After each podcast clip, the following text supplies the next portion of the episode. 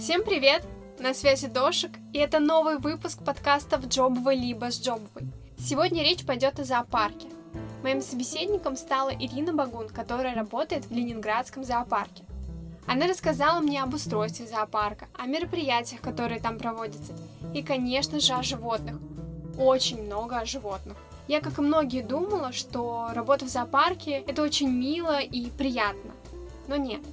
Это тяжелый ежедневный труд по уходу за животными, ведь они непредсказуемы. К примеру, обезьяны и шимпанзе могут наброситься на человека и навредить ему. Оказывается, у каждого животного есть имя. Причем для некоторых есть даже принципы подбора. В некоторых случаях посетители зоопарка могут поучаствовать в выборе имени. А если вы давно хотите помочь животным, но не знаете, как это можно сделать, то в выпуске вы узнаете, кто такие опекуны животных. Слушайте и вдохновляйтесь историей Ирины, возможно, именно это вы искали. Я же желаю вам приятного прослушивания. Привет, Ирина. Привет. Я записываю подкаст о профессиях, но сегодня мне захотелось немного отойти от темы конкретного ремесла, чтобы перейти в сферу мест работы. Мне кажется, это очень душевно и как-то мило работать в зоопарке, среди различных видов и семей царства животных. Поэтому я буду в перемешку с вопросами о твоей работе спрашивать о месте работы. Поэтому расскажи, чем ты занимаешься в зоопарке? Так, ну это как раз про мою работу, эта тема, потому что место здесь играет ключевую роль. Я занимаюсь довольно-таки стандартной вещью, я работаю в пиар-отделе и веду соцсети, а, общаюсь с, получается, клиентами, с посетителями, но именно из-за того, что это зоопарк, эта работа, она становится специфической, потому что я создаю контент для зоопарков и часто работаю с дикими животными. Я ко многим напрямую захожу в вольер, а, я снимаю видео, монтирую. Такая у меня работа. Почему решила работать в зоопарке?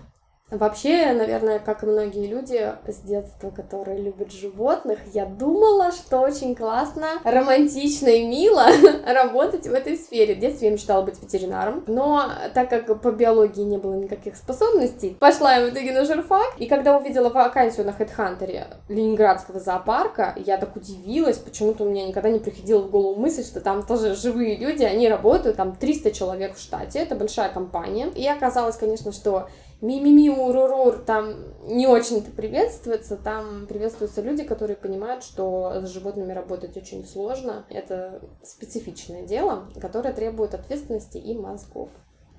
А в чем заключается сложность работы? Ну, наверное, прежде всего в работе киперов, которые приходят и ухаживают за животными, это то, что они приходят там чуть ли не к 7 утра зимой, и это действительно физически тяжелый труд. Многие говорят, я бы так хотела работать в зоопарке с животными. Они думают реально, что ты пришел в мисочку бросил корма, и потом ты чешешь животики. Но на самом деле это, ну, это действительно очень тяжелая работа. Ты постоянно чистишь вольеры, а, животные едят других животных, это тоже тоже для многих шок, но эти люди работают с тушами кроликов. Они их освежевывают сами, если ты понимаешь значение этого слова. Нет, если честно. Снимают шкуру, угу.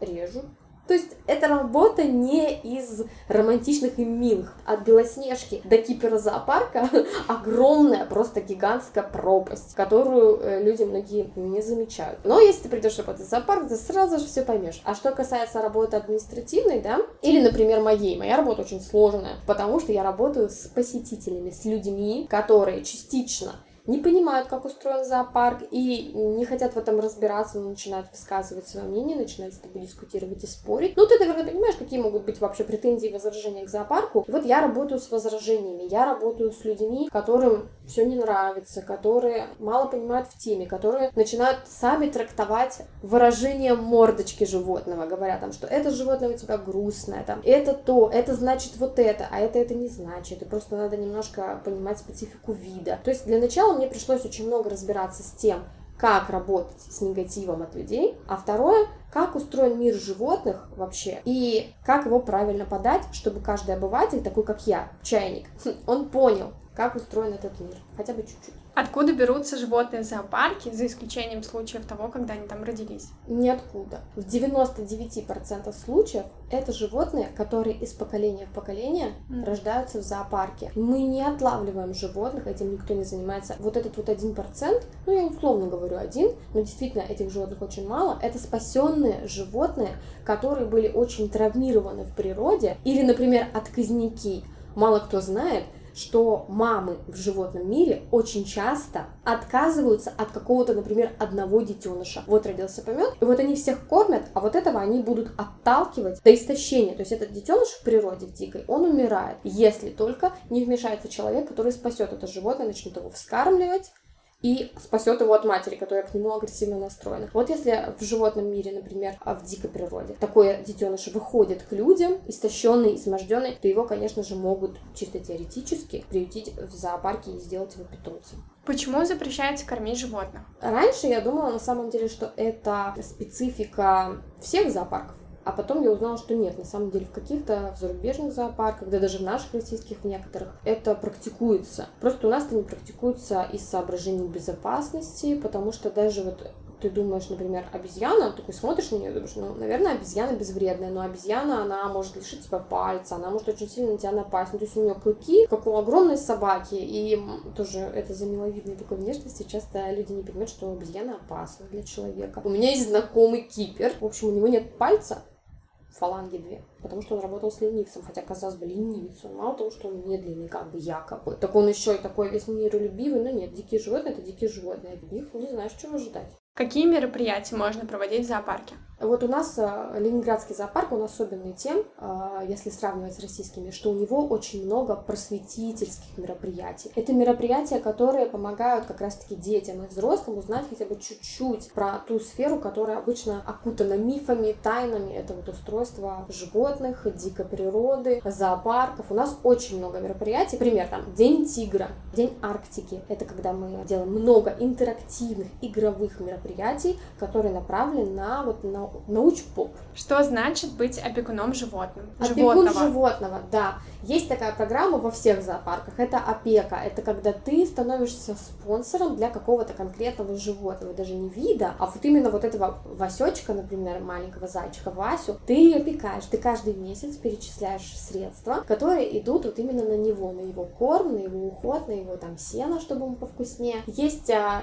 те животные, которым ты можешь еще игрушки какие-то подарить сам. Обычно это делают в качестве достаточно недорогой рекламы, потому что это делают компании, которые в благодарность получают табличку на вольере, что такое-то, такое-то животное опекается вот этой компанией. Это нативная реклама, которая стоит в сравнении не так уж и дорого. Люди, бывают, вот у меня была интересная, я заключила договор один, когда еще только начинала работать с парой, просто молодая пара захотели опекать совенка и захотели дать ему имя Хедвик. И вот они его стали опекать, они говорят, ну это сумма как коммуналка в месяц. Почему бы не тратить ее на какое-то прикольное животное в зоопарке? Вот они так делали. Были ли у тебя какие-то прям интересные случаи работы, которые тебе прям запомнились? Я играла с новорожденным тигренком. Это наверное, случай, которому можно позавидовать. Ну, я была полностью стерильна, то есть я была в специальном костюме. Это было очень классно. Ну, вот такие вот истории, когда тебе удается как бы повзаимодействовать с каким-то животным напрямую. Это очень редко бывает. Это правда ред, редкий случай, потому что если это хищник, то это надо обязательно, чтобы он был маленький до того, как там он не станет уже потенциально опасен. Если это другие животные, то надо, чтобы они сами к тебе как-то захотели подойти. Например, мне на плечо однажды прыгнула пушистая обезьяна. Я вот, вот смотрю на нее, ей в глаза, и понимаю, что она сейчас начнет прыгать на меня. А я не понимаю, сколько она весит. То есть это вот такое облачко, но непонятно, сколько реально под ним мяса, под этим пухом. И вот он целится, прицеливается, я такая стою, боже того. И вот он прыгает, и оказывается, что он такой легкий, мягкий, это лемур Вари, а вот очень ласковый. Ну, короче, такие истории это самое, самое классное. Ты уже назвала несколько животных, у которых есть имена. Поэтому у всех ли животных есть имена, есть ли какая-то схема, почему вы так кого-то называете? Или это просто какие-то рандомные имена? Не, ну у всех есть имена. У куриц нет имен, наверное. Я не знаю, может есть, но как бы я не в курсе. Они все равно их как-то называют работники, чтобы было им легче как бы с ними работать. Но самое смешное, что у нас очень много таких э, имен, типа Денис Иванович какой-нибудь. И люди удивляются, что мы часто, вот если это сотрудники, которые придумывают им имена, то они часто называют их смешно, всякими смешными человеческими именами. А есть у нас другие примеры. Например, у нас японские макаки все названы японскими именами. Белорукие гибоны у нас названы греческими именами. У нас есть такие династии, которые у нас есть традиции определенные. И, например, мы проводим, когда новый детеныш родился, часто конкурс, у нас традиция такая, между посетителями. Посетители предлагают кучу имен, греческих, например. Мы это все собираем, разбираем, и уже киперы, которые работают с животным, выбирают, какое имя самое подходящее. У нас так случился скандал с капибарами, например.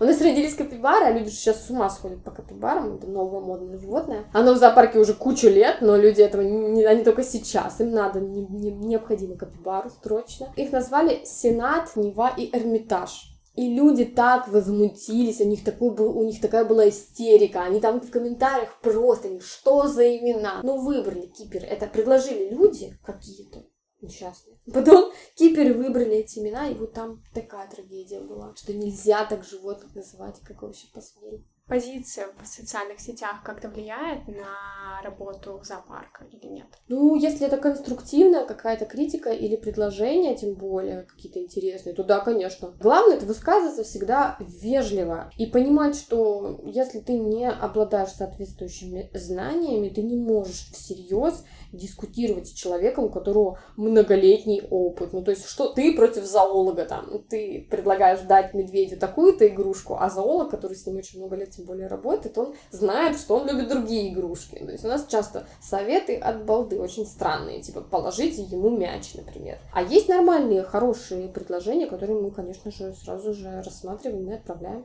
куда нужно. Я помню, что в детстве на Первом канале выпуски там вечерних или дневных новостей обязательно была такая рубрика в конце выпуска про то, что в каком-то зоопарке родился какой-то детеныш. И это было как-то супер мило. И в связи с этим у меня вопрос. Отмечаете ли вы как-то рождение нового животного в вашем зоопарке? Да, непременно, вообще, сто процентов. Вот у нас недавно произошло такое кое-что очень важное. У нас родился детеныш Манула. А Манулы в него поле, они размножаются очень тяжело, ну прям дико сложно разведение манулов. И вот мы вступили в программу Яраза, это такая евроазиатское сообщество, которое следит за размножением животных в зоопарке, в общем, они ведут учет, все, все систематизируют по-научному. Теперь мы вступили в эту программу по сохранению манулов, потому что у нас манул дал потомство. Это один маленький котенок манула, и он такой потрясающе красивый, и я его сняла просто было куча комментариев, восхищения, что это прямо, это нечто. И еще ленивец у нас такой же вызвал ажиотаж, потому что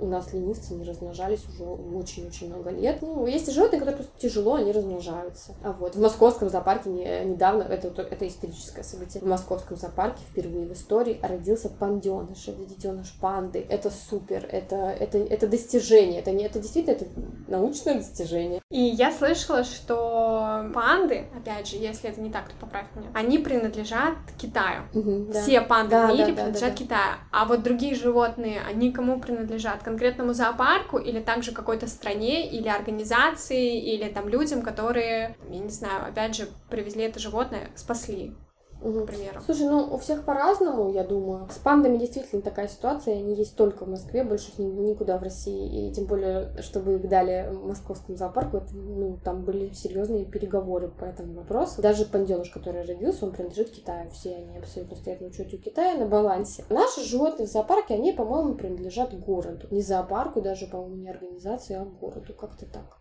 Но, если честно, я вот в этом плохо разбираюсь. Но они не при... наши животные не принадлежат никаким странам, это точно. То есть это они либо городские, либо принадлежат вот э, организации зоопарка. Часто ли животные умирают в зоопарке? Да, как и в природе. В природе они умирают гораздо чаще. То есть интересно, не все знают, что в зоопарках животные живут всегда дольше. Дольше, чем в природе и у них гораздо более высокий уровень жизни, поэтому они живут дольше на десятки лет. Но и умирают, конечно, часто. Болезни, которые невозможно уже вылечить. Два сурка и Жорика Августина, они почти в один день умерли, у них случился сердечный приступ. и не умерли. Непонятно почему. Бывает такое. А какие-то расследования там проводятся или Конечно, это вскрытие, да, да, вскрытие, это все узнается причина смерти. У нас э, свои ветеринары, которые это все делают. А вы как-то, ну, у вас есть там день скорби? Ой, нет. Минута молчания, знаешь, все таки встают. Умер сегодня. Не, ну просто грустят люди, которые с ними работают. Ну, когда узнаешь, тоже грустно. Ну да. Ну, я поэтому и спрашиваю, может быть, какая-то там Нет. панихида. Кто-то предлагал установить, э, один работник у нас, который очень долго, многие годы работал с волками, он предлагал установить мемориальную табличку для волка. Но пока это остается на уровне идей. Что вдохновляет тебя в этой сфере? Вдохновляет в сфере посвященности людей благородному делу. Может быть, это как-то старомодно или кажется, что очень слишком уж как-то идеалистически, но я действительно никогда не видела людей в таком количестве, которые настолько вот им не важно, вот люди, они же как, рыбка выбирает где глубже, а человек где лучше. Вот они на работе стремятся всегда, чтобы у них была оплата, а в зоопарке это такое место, где люди работают десятками лет, то есть я мало такого видела. Десятками лет не потому, что так надо, там, они привыкли они боятся, а потому что они нигде больше не найдут вот этого, вот они посвящены своему делу. Они нигде больше не найдут вот этих экзотических животных, которым они служат. То есть это действительно такое служение ежедневное, кропотливое, очень сложно. И ты эту энергетику, ты ее на самом деле очень считываешь хорошо. Ты чувствуешь, что здесь работают люди, которые стремятся к познанию животного мира и которые делают практически материальный вклад в это каждый день. И там люди, старички, ну типа вот эти старички, которые много-много лет работают, их очень много. Вот, это вдохновляет. Какие вещи тебя раздражают? Тут есть свои приколы государственных организаций. То есть не стоит забывать, что это госсфера. Я думаю, тут даже распространяться не нужно. Очень много бюрократии, очень много бумажек. Может быть, кому-то все равно, но там, правда, все очень строго в плане там это не молодая дружная компания с офисом в центре города, нет, там все достаточно так по-старому. Что ты можешь сказать людям, которые сейчас либо начинают работать в зоопарке, вне зависимости от их должностей, в любом случае с животными, либо людям, которые очень давно мечтают и пытаются реализовать свою мечту? Давай людям, которые в зоопарк только пришли работать. Ну, я давай. скажу то, что сказали мне. Если ты по-настоящему странная и отбитая, то ты останешься. Если нет, ты сразу же уйдешь. Надо искать людей, которые тебе вот по твоим психическим заболеваниям подходят, понимаешь? У них такой же диагноз, как у тебя. И тогда вы сойдетесь, у вас будет все хорошо. Какой диагноз в зоопарке? Там трудоголизм, кстати, очень жесткий. Реально люди могут не уходить, я не знаю, может, им нечем заняться еще, но они очень часто задерживаются на работе, они приходят в свои выходные. Это вот там повальный трудоголизм, против которого в себе я стараюсь бороться, я стараюсь так сильно не задерживаться. Но люди там очень горят своим делом, вот вообще инициативные. Я такая же, поэтому мы там вместе варимся в своем. В общем, свобода творчества. Ну да, там, там достаточно творческие ребята работают. Ирин, спасибо большое. У нас с тобой получился небольшой разговор, но мне кажется, мы как-то все обсудили по делу. Я узнала о сфере работы в зоопарке, чуть больше о животных, что это не такая прям уж милая сфера. Поэтому я надеюсь, всем, кто нас слушал, тоже очень сильно понравилось. Обязательно подпишитесь на мой подкаст. Не забудьте рассказать всем своим друзьям, близким и знакомым, чтобы история Ирины, возможно, вдохновила кого-то или просто открыла глаза на сферу работы в зоопарке. В общем, всем огромное спасибо и пока!